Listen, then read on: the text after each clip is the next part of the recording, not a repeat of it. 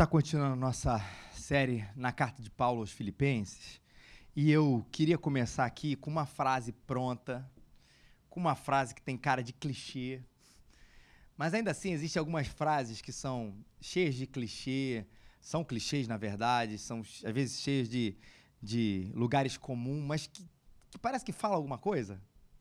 Sabe aquela pichação que você vê na cidade? Você fala assim, pô, bobeira, mas eu vou pensar sobre esse assunto. Giovanni, projeta aí pra gente. Quem é você quando ninguém está olhando? Você já talvez já tenha ouvido é, essa frase em algum lugar. E por mais que ela seja repetitiva, eu acho que é uma frase super válida para a gente se avaliar, para a gente olhar para a gente, para a gente pensar sobre o nosso verdadeiro eu. E eu sei que você desafina no chuveiro, mas eu não estou falando disso. Eu sei que você até tira uma melequinha de leve de vez em quando quando ninguém está olhando. Que você nem sempre lava as mãos depois de ir ao banheiro, isso é nojento, mas às vezes isso acontece.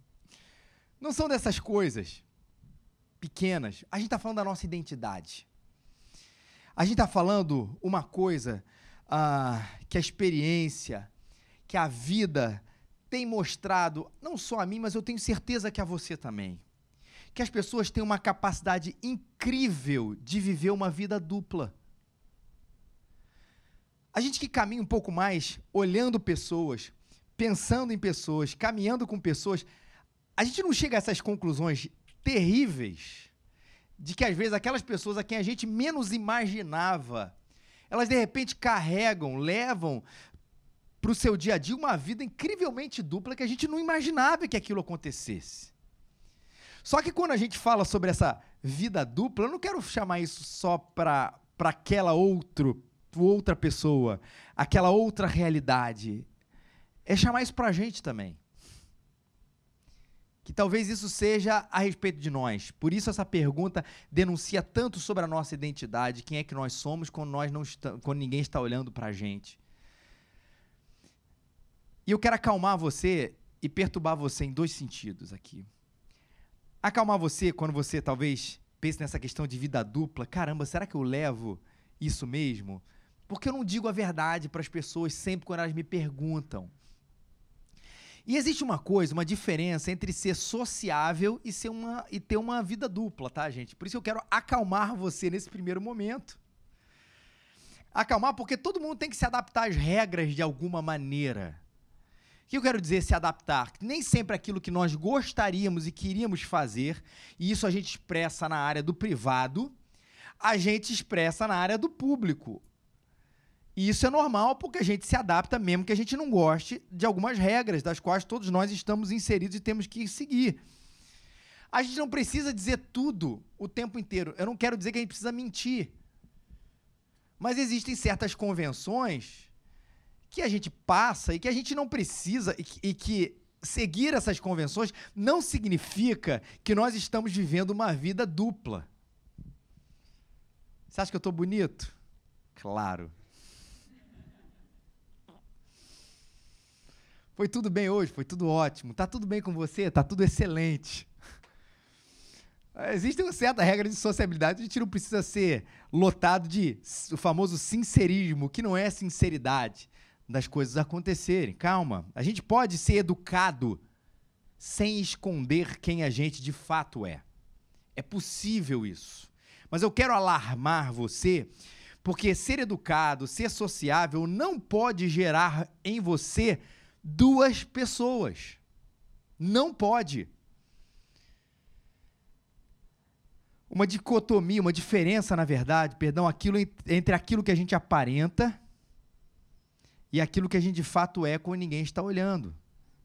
Aquilo que a gente aparenta, que pode ser carregado de uma opinião razoável, dita com inteligência, dita com amor, dita com cuidado, no momento certo. Aquilo que a gente aparenta ser bom. Mas se isso ser diferente entre aquilo que a gente é quando ninguém está olhando, verdadeiros monstros, loucos, psicopatas ou hipócritas de carteirinha. E por mais que essa palavra psicopata possa aparecer longe de nós, aqueles que têm convivido com gente, e aí me coloco aqui como uma dessas pessoas, começa a perceber que a coisa não é tão distante da gente assim. E eu sei que a gente está falando de um extremo, por exemplo, desse verdadeiro psicopata. E não pensem apenas aquelas pessoas que matam a outra, mas pessoas que são verdadeiros monstros, mas que não aparentam isso. E talvez você diga, se isso é muito extremado, eu não sou assim, isso está longe da minha realidade. Mas a gente carrega as nossas máscaras. E as nossas máscaras, elas precisam ser tiradas de nós. Não por uma satisfação à sociedade em primeiro lugar, mas por uma coisa importante que todos nós temos que carregar, a nossa inteireza de vida ou a nossa integridade de vida diante daquele que nos criou, diante daquele que qualquer máscara se torna uma coisa absolutamente ridícula e transparente, porque afinal aquele que nos criou sonda o nosso coração, a nossa vida, a nossa ação, a nossa intenção. Ou seja, esconder do nosso Criador a nossa real identidade é algo absolutamente risível. Famosa criança cheia de chocolate. Eu falei, filho, você comeu chocolate? Não. Não adianta tentar esconder. Ele sabe. E Paulo faz um teste no texto que a gente vai ler hoje, um alerta para a gente, muito interessante, com os seguidores de Jesus, sobre essa questão. É, quem são vocês, filipenses, ou essa igreja que se reunia na igreja de Filipe, na cidade de Filipos? Quem é vocês? Quem são vocês? Quando eu não estou aqui presente. E ele faz essa pergunta, Filipenses capítulo 2, versículo 12 a 18. Precisa de uma Bíblia, só levantar sua mão, a gente vai entregar a você onde você está, tá bom? Já com o texto já marcado para você acompanhar a leitura. É, é, a revista Almeida Século 21. Essa é a versão que a gente utiliza. E nessa caminhada que a gente está tendo, expondo, explicando, pregando a carta de Paulo aos Filipenses, esse é o texto que a gente vai usar hoje, capítulo 2, capítulo número grande, tá? Você que abriu aí agora. E a gente vai ler os números pequenininhos, que são os versículos 12, 13, 14, 15, 16, 17 a 18. Versículos são esses números pequenos aí, identificados na Bíblia. E a Bíblia diz o seguinte: alguém ainda mais precisa de uma Bíblia? É só levantar sua mão. Ok? Alguém precisa?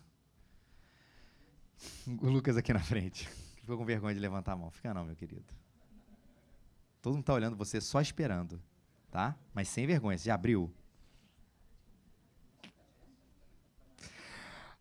Assim, meus amados, como sempre obedecestes, não somente na minha presença, porém muito mais agora na minha ausência, realizai a vossa salvação com temor e tremor, porque Deus é quem produz em vós tanto querer como realizar segundo a sua boa vontade.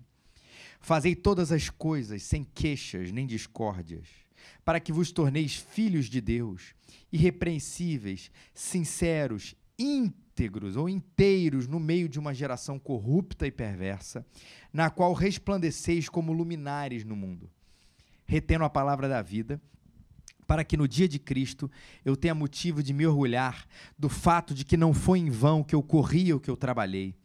Contudo, ainda que eu seja derramado como libação, tipo de sacrifício, sobre o sacrifício e o serviço da vossa fé, alegro-me e congratulo com todos vós, e também pela mesma razão, alegrai-vos e congratulai-vos comigo. Paulo está dizendo o seguinte: vocês, seguidores de Jesus, vocês são cristãos de verdade, discípulos do Mestre. Ele diz o seguinte: eu estava com vocês, vocês obedeceram. E agora, na minha ausência? E agora que aquele que ensinou vocês, e agora que aquele que pregou para vocês, agora aquele que trouxe o evangelho de Jesus para vocês, agora eu que não, Paulo dizendo, agora que eu não estou mais no grupo, presente fisicamente, quem de fato vocês são? Agora na minha ausência. E ele continua dizendo: realizai a vossa salvação com temor e tremor. Vocês sempre obedeceram, não somente na minha presença, muito mais agora na minha ausência. Vocês façam o quê? Realizem a sua salvação com temor e tremor. O que quer dizer realizar a vossa salvação? Em outras versões dizem: desenvolvei a vossa salvação, operai a vossa salvação, ponham em ação a vossa salvação. Qual é o postulado aqui que Paulo está explicando aqui para eles e para a gente aqui? Você recebeu a salvação. A salvação é um presente. A salvação não vai ser tirada de você. Mas o que, que você vai fazer com esse presente? Tem um teólogo, um comentarista chamado Warren Wisby, ele diz o seguinte: esse verbo realizai, ele tem o sentido de trabalhar até o final. Ele diz como se trabalha um problema em matemática. Você não apenas pega ele e, e tá bom, você apresenta um problema. Você até chegar à solução está trabalhando no problema para descobri-lo. Ele diz que nos dias de Paulo, o verbo era usado para trabalhar numa mina.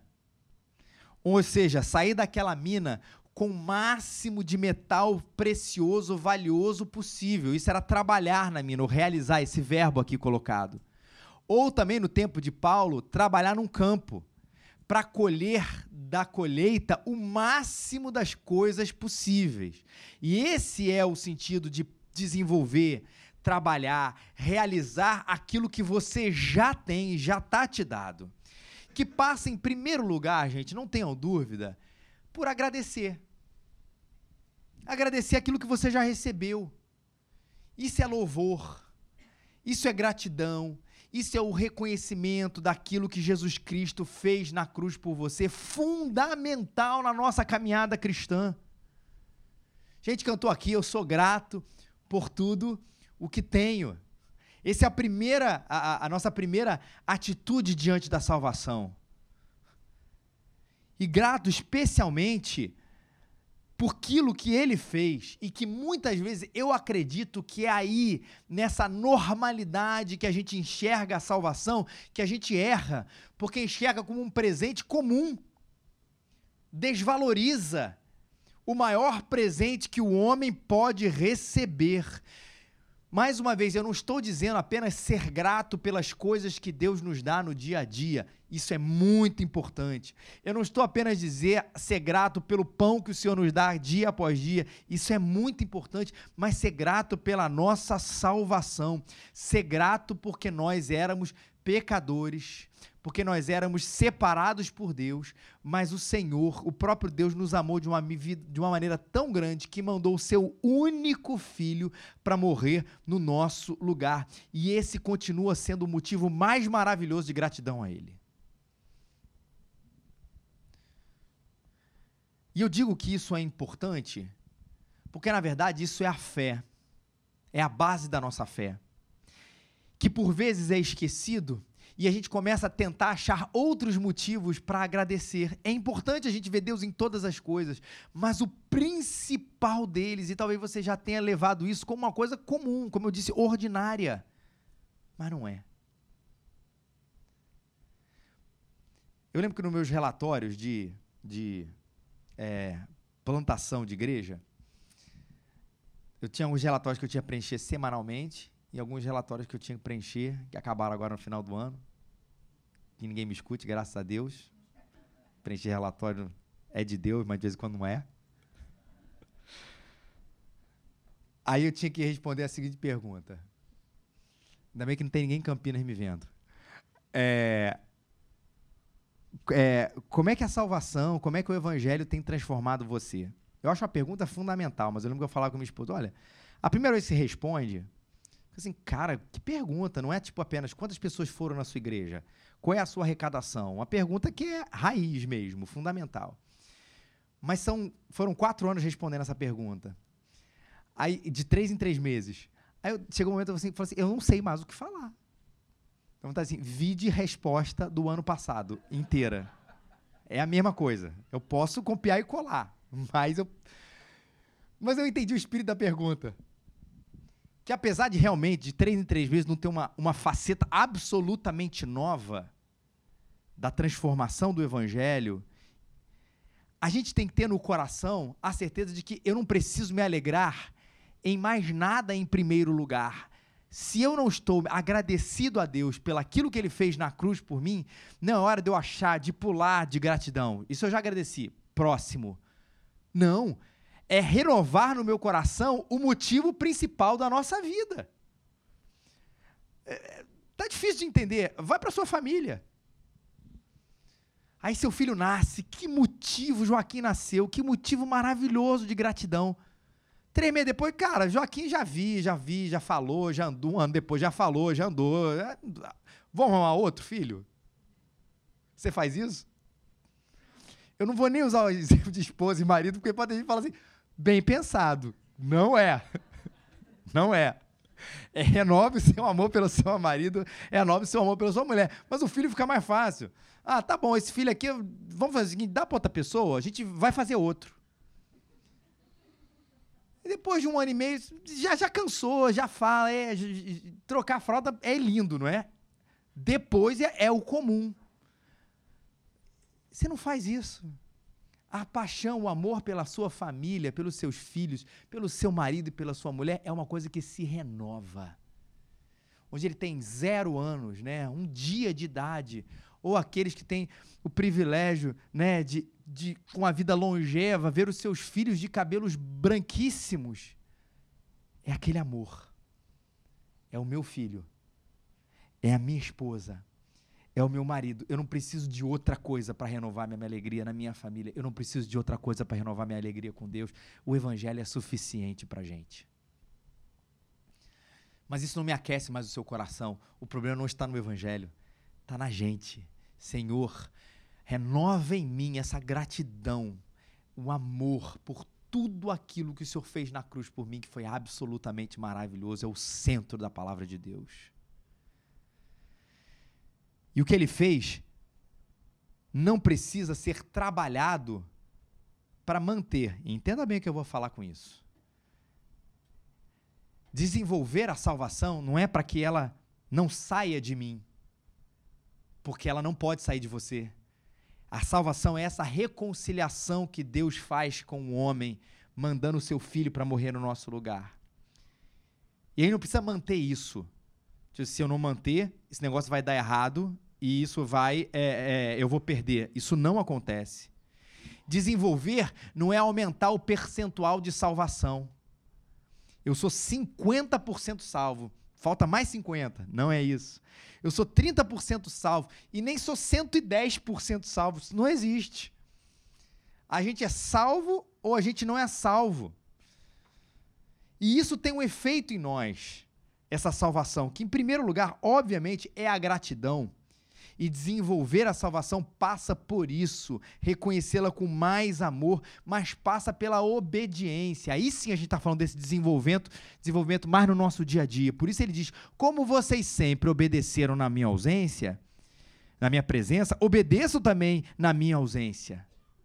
Na ausência do líder, na presença do líder. Porque, na verdade, entenda bem, especialmente você que nos dá o prazer de vir aqui pela primeira vez, que talvez nunca tenha entrado numa igreja evangélica. A gente não obedece a Deus por imposição da religião. A gente tem falado isso aqui algumas vezes. Ai, poxa, domingo de manhã, a pessoa às vezes fala, você de repente falou algumas vezes, pô, podia estar na praia, você está na igreja. Como que se você não viesse para a igreja, alguém fosse bater na sua porta e fosse tirar. Não é uma imposição religiosa isso. Por isso que isso pode acontecer na presença do líder e na ausência do líder. Porque o que é mais bonito na fé é que a nossa obediência não é por imposição de liderança, mas o próprio Jesus que transforma o nosso coração e coloca em nós um amor por ele e para as coisas deles, para que a gente obedeça aquilo que a gente que ele fala para nós. O pessoal inclusive faz que essa é a grande diferença entre religião e o evangelho numa religiosidade, numa vida religiosa com Deus, eu faço porque eu tenho medo de perder alguma coisa. Eu obedeço porque eu tenho que ser, porque me impuseram isso, numa norma religiosa, numa norma de um corpo de doutrinas, me impuseram para que eu fizesse isso. O Evangelho não faz isso. O Evangelho, no Evangelho, Cristo transforma o nosso coração e coloca em nós amor, a sua lei e a sua palavra, para que tudo que ele faz não seja parecido como um pedido externo. Olha, você perdão, tem que fazer isso, eu não quero, mas tem que fazer isso, não. Ele muda o coração da gente, nos encanta com a sua graça e nos muda ao ponto de nós desejarmos a sua vontade a qualquer custo. Isso que é maravilhoso, quando a gente segue a Jesus. Por isso que o versículo 13, que é o versículo talvez mais famoso desse, dessa parte, ele nos diz: Porque Deus é quem produz em vocês tanto querer como realizar. Olha como é que ele é esclarecedor. Que versículo apaixonante, gente. Paulo diz: desenvolvam a salvação de vocês. Isso tem a ver com gratidão e obediência. E obediência tem a ver com o realizar. Fazer.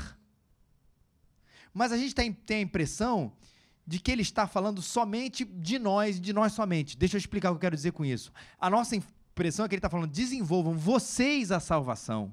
Se esforcem vocês a salvação.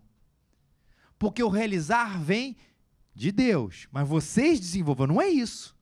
Ele diz: o realizar vem de mim. Mas não somente o realizar, o querer vem de Deus também. Ah, isso é maravilhoso. Esse é o lado incrível da nossa caminhada com Deus. Ele não diz, coma isso, porque isso vai ser importante. Deus diz, toma o desejo de comer isso, porque comer isso vai ser importante para você. Dr. Russell Shedd escreveu um livro onde ele, Dr. Russell Shedd foi um, um, pastor, um teólogo muito importante aqui no nosso país e no mundo. E ele escreveu um livro comentando essa carta e ele diz o seguinte: Deus é um mudador de vontades. Deus é um transformador de vontades. E quando a gente fala de transformar vontade, não há outro que possa tratar dos nossos desejos. Não há outro que possa tratar das nossas vontades, das nossas prioridades, do centro do nosso coração, como o próprio Deus. Como explicar, gente? Como explicar pessoas que foram muito bem sucedidas na sua vida, na sua profissão, de repente consideraram tudo, absolutamente tudo, menor do que Jesus. Gente que alcançou o que hoje a nossa sociedade, o que a nossa cultura entendeu como ápice de vida, do ponto de vista talvez acadêmico, financeiro e profissional, e de repente não abandonou isso necessariamente, mas considerou isso tudo menor porque encontrou o Evangelho. Como é que a gente explica isso? Deus é um transformador de vontades. Ou, de, por um outro lado, como é que a gente explica gente perdendo o seu status social, perdendo a sua posição social, perdendo financeiramente por causa do evangelho e considerando todas essas coisas que perderam, perdeu muito menores comparado ao que Cristo tinha para a sua vida. Como é que a gente não explica isso a não ser porque Deus é um transformador de vontades. Que Deus faz isso porque não nos chama para um sistema religioso onde nós somos obrigados a seguirmos regras diante de ameaças de castigo. Mas Ele, num ato transformador, refaz o nosso coração para que a gente queira, deseje e anseie por Ele e pela Sua vontade. Que coisa maravilhosa é a graça de Deus.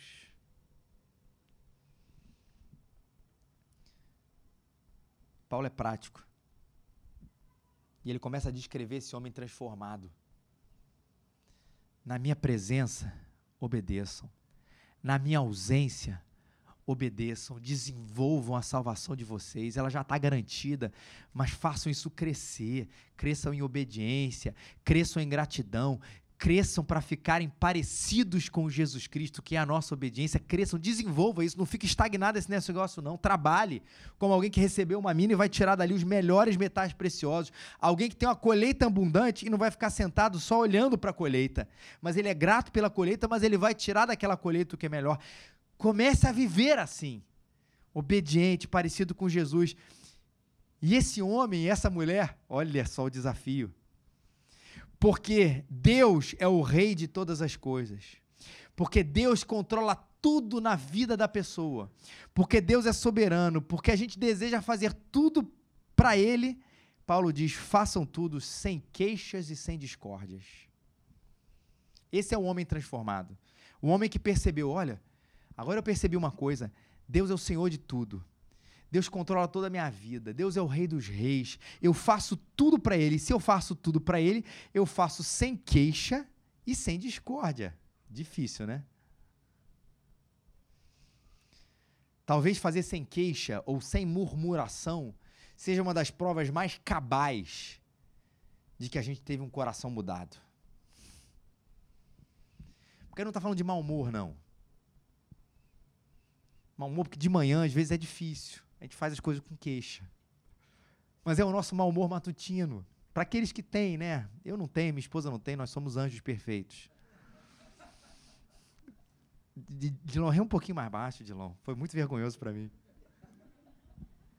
A gente não está falando disso. Claro que a gente tem a nossa chatice, a irritação com o trânsito, porque a gente parece que fazer sem queixa, parece, aí a brincadeira foi o negócio do anjo, aí o, o crente começa a virar hipócrita. Porque ele começa a, a querer sorrir por todas as coisas. Né? Tá o tiroteio rolando, você, não, mas que bom, tô feliz. Porque eu não posso demonstrar minha queixa nem minha murmuração. Não é isso. Gratidão e ingratidão é uma questão que tem, eu digo assim, tem endereço, CEP e direção.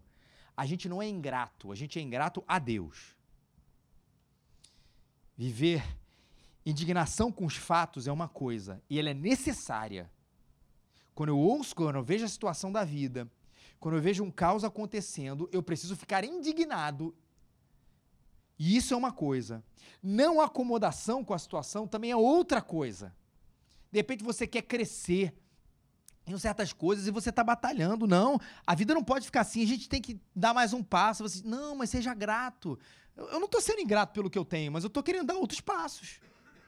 Não há nenhum problema nisso. Ingratidão é outra coisa. Porque eu posso viver grato e, ao mesmo tempo, com uma santa indignação pela situação. Isso não é ingratidão. Porque a ingratidão dá a impressão de que a gente aceita absolutamente tudo como as coisas são. Então, o mundo está caindo diante de nós, nós estamos aceitando, não há nenhum passo que eu deva tomar. Não, a indignação é importante, mas é, é possível ser indignado e ser grato. Que é possível querer crescer, sair da situação que você se encontra e ao mesmo tempo ser grato a Deus pelo que ele já tem feito por mim. Gratidão pelas coisas simples da vida que já acontecem.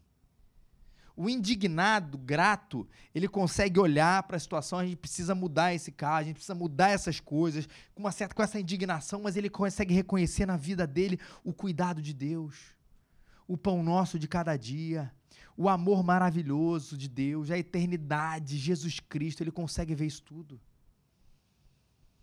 O indignado ou o não acomodado, que ele fala assim, poxa, eu quero crescer nisso, nisso, nisso, naquilo. Ele consegue olhar para o futuro com esperança, com batalha, com força, e ao mesmo tempo consegue olhar para tudo que já tem acontecido e dizer, Senhor, muito obrigado, Senhor.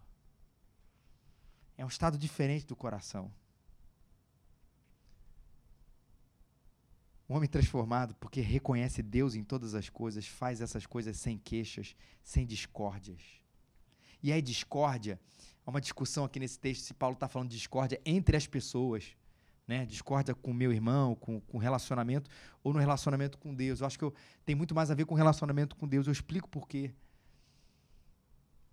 Porque o sentido Paulo está, parece que argumentando esse coração transformado da, da obediência.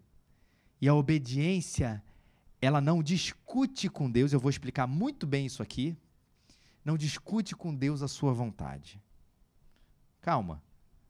Não quer dizer que eu não possa questionar coisas que Deus está fazendo e até me indignar com elas. O maior exemplo da Bíblia sobre esse assunto se chama Jó. Depois você lê lá o livro de Jó. um pouquinho é o, é o, livro imediatamente anterior a Salmos, então ele é fácil de achar. Mas um homem que tinha todas as coisas e de repente perdeu todas as coisas. E a Bíblia diz que esse homem não pecou em uma só das suas palavras. Ele perdeu todas as coisas mesmo: o seu dinheiro, a sua família, a sua saúde. Só não perdeu a sua vida e, a sua salvação. Mas ele ficou indignado com tudo que aconteceu. E a Bíblia diz que ele não pecou em nenhum momento. Pode questionar, Deus, que isso? Que, que negócio está acontecendo? problema não é esse. Questionamento aqui, ou sem discórdia, tem o sentido de rebeldia, ou da não aceitação da vontade de Deus, porque afinal eu sei mais do que Ele. E aí discórdia vira rebeldia mesmo. E não apenas o sentido da argumentação, porque é preciso e é bom que o ser humano vá em direção à vontade de Deus para entendê-la, como é que ela é, como é que ela opera, o que, que é de fato, e isso é entender, se aprofundar na vontade de Deus. Isso é maravilhoso, inclusive. Por que, que as coisas são assim? Onde é que está isso? Vamos compreender essa vontade maravilhosa de Deus. Mas a discórdia aqui é a da rebeldia. Não, senhor, eu sei mais que o senhor. Eu rompo o relacionamento contigo. Isso não está certo. Os tempos mudaram. façam todas as coisas sem as queixas e sem a discórdia, aceitando essa vontade maravilhosa de Deus. Dr. Russell Shedd, ele, em outro episódio, ele comenta o Salmo número 100. E o Salmo 100 diz o, diz o seguinte: servir ao Senhor com alegria. Paulo diz sobre a oferta: Deus ama quem dá com alegria, ou sem queixas e nem discórdia. Por quê? Porque o coração transformado vê Deus em tudo, em todas as coisas.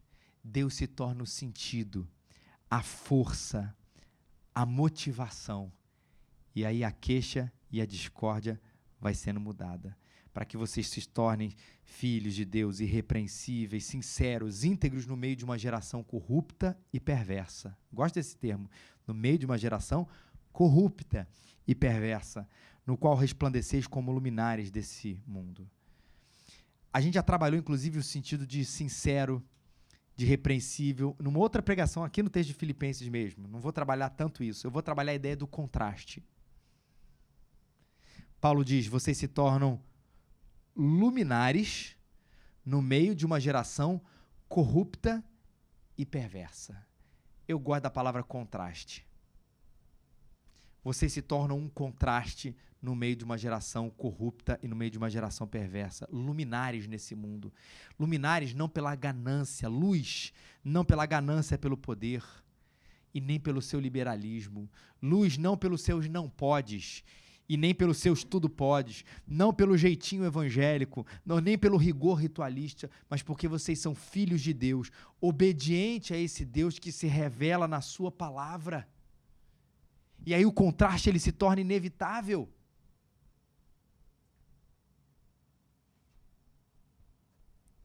Se a gente se mostra, gente, corrupto e perverso, igual a nossa geração, como é que a gente pode mostrar esse contraste de quem foi transformado por Deus e por isso obedece.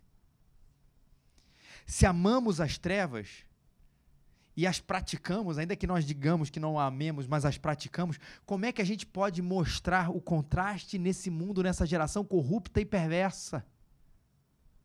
Lembrando do sermão da semana passada, de que essa nossa esse nosso contraste, essa nossa obediência ao evangelho nos leva até se necessário à cruz a último estágio, mas em primeiro lugar está a minha obediência a esse Cristo Jesus.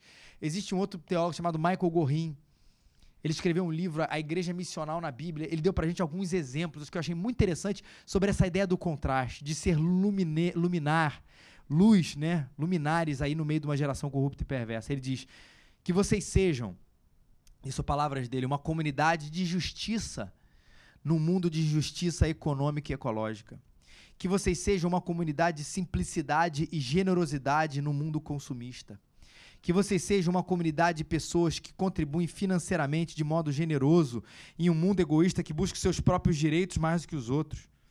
Que uma comunidade que humilde e ousadamente proclama a verdade em um mundo de incertezas. Uma comunidade de esperança em um mundo desiludido e saturado pelo consumo, uma comunidade de alegria e gratidão em um mundo hedonista que busca freneticamente o prazer, uma comunidade que experimenta a presença de Deus num mundo secular. Isso é um contraste bíblico, não um contraste religioso. Mas olha só o que o texto diz: vocês precisam estar inseridos, ou seja, vocês precisam estar no meio de uma geração corrupta e perversa. Paulo não diz para que vocês vos tornem filhos de, filhos de Deus irrepreensíveis, se retirando da geração corrupta e perversa. Ele diz: é no meio dela. Não é indo para o mosteiro. Não é formando uma subcultura gospel protecionista ao extremo. Mas é a gente estar tá ali. E esse é um grande desafio, gente. No meio ou no olho do furacão das trevas, como um fósforo ali. Mas um fósforo que ilumina onde está. Resplandecendo a luz. Paulo diz: retendo a palavra da vida. Ou perseverando a palavra da vida ou segurando firme aquilo que Jesus ensinou. Porque se Deus diz aqui que a gente é um luzeiro ou luminar, pode ter certeza, a gente não tem o brilho próprio. Não sou eu que brilho com o meu caráter, por mim mesmo. Mas a gente é a luz porque a gente carrega a luz e porque a luz que não somos nós e que não é minha está dentro de mim, que é Cristo Jesus. Mas ele diz que essa luz precisa ser carregada com firmeza. Por isso ele fala perseverança, retendo essa palavra da vida. Porque é a esperança ou a, a retenção de quem está realmente, pensa aí no olho do furacão, ali, mas está com o pé firme, dizendo: Eu não vou sair daqui. Eu não vou abrir mão dessa palavra da vida, eu não vou abrir mão do evangelho, dos seus valores, da pessoa de Jesus, ainda que o furacão o tempo inteiro queira me levar de um lado, queira me levar de um outro, ainda que eu esteja, você quer a analogia do barco, você esteja ali num barco e as ondas estejam querendo te tirar do barco, você está ali segurando, dizendo: aqui eu não saio, meu Salvador está aqui, esse é o barco da verdade, essa é a luz do mundo, aqui eu fico.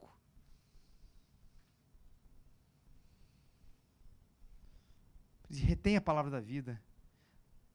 E eu tenho motivo de me orgulhar em fato de que não foi vão que eu corri ou que eu trabalhei. Olha a prioridade dele. Mostrando a saúde da igreja, né? Paulo diz: mesmo que eu esteja ausente, o que eu fiz não foi vão, não é porque a igreja está de pé, pagando as contas, como a gente costuma dizer aqui, mas porque a igreja está retendo o evangelho de Jesus ela não é meia boca. Ela não é meio lá, meio cá. Ela é firme, retendo a palavra de Paulo. Essa é a luz. E ele diz: essa é a minha grande alegria. Ser essa luz, ou ser essa, esse luminar no meio de uma geração corrupta e perversa. Porque meu coração foi transformado e ver que meus filhos andam na luz. Essa é a grande alegria de Paulo nesse texto, gente. Ver que a gente continua carregando o Evangelho. Ainda que eu seja um sacrifício. Falando da morte dele. Depois você lê números 15, de 1 a 10, que fala desse sacrifício aí de libação, a gente não vai andar mais nele, não. Alegrem-se comigo, porque eu estou andando com Cristo, mesmo que a morte me tome, porque eu sou dele porque eu pertenço a Ele e porque vocês pertencem a Ele. Como é que a sua salvação tem se desenvolvido? Fica com essa pergunta. Como é que você tem sido essa luz no meio do mundo? Se você está estagnado, se isso tudo está apagado, se isso nunca nem de fato existiu, é olhar para Jesus agora. Não é olhar para você. É olhar para Jesus é olhar para aquele que muda as vontades, é olhar para aquele que muda os corações, é olhar para aquele que faz em mim o realizar e faz em mim o querer e pedir a Ele: Senhor, me transforma para que a tua luz brilhe através de mim e essa salvação seja desenvolvida por ti em mim, que realiza e que faz eu querer todas essas coisas e que essa seja a minha inexplicável alegria. Vamos ficar de pé.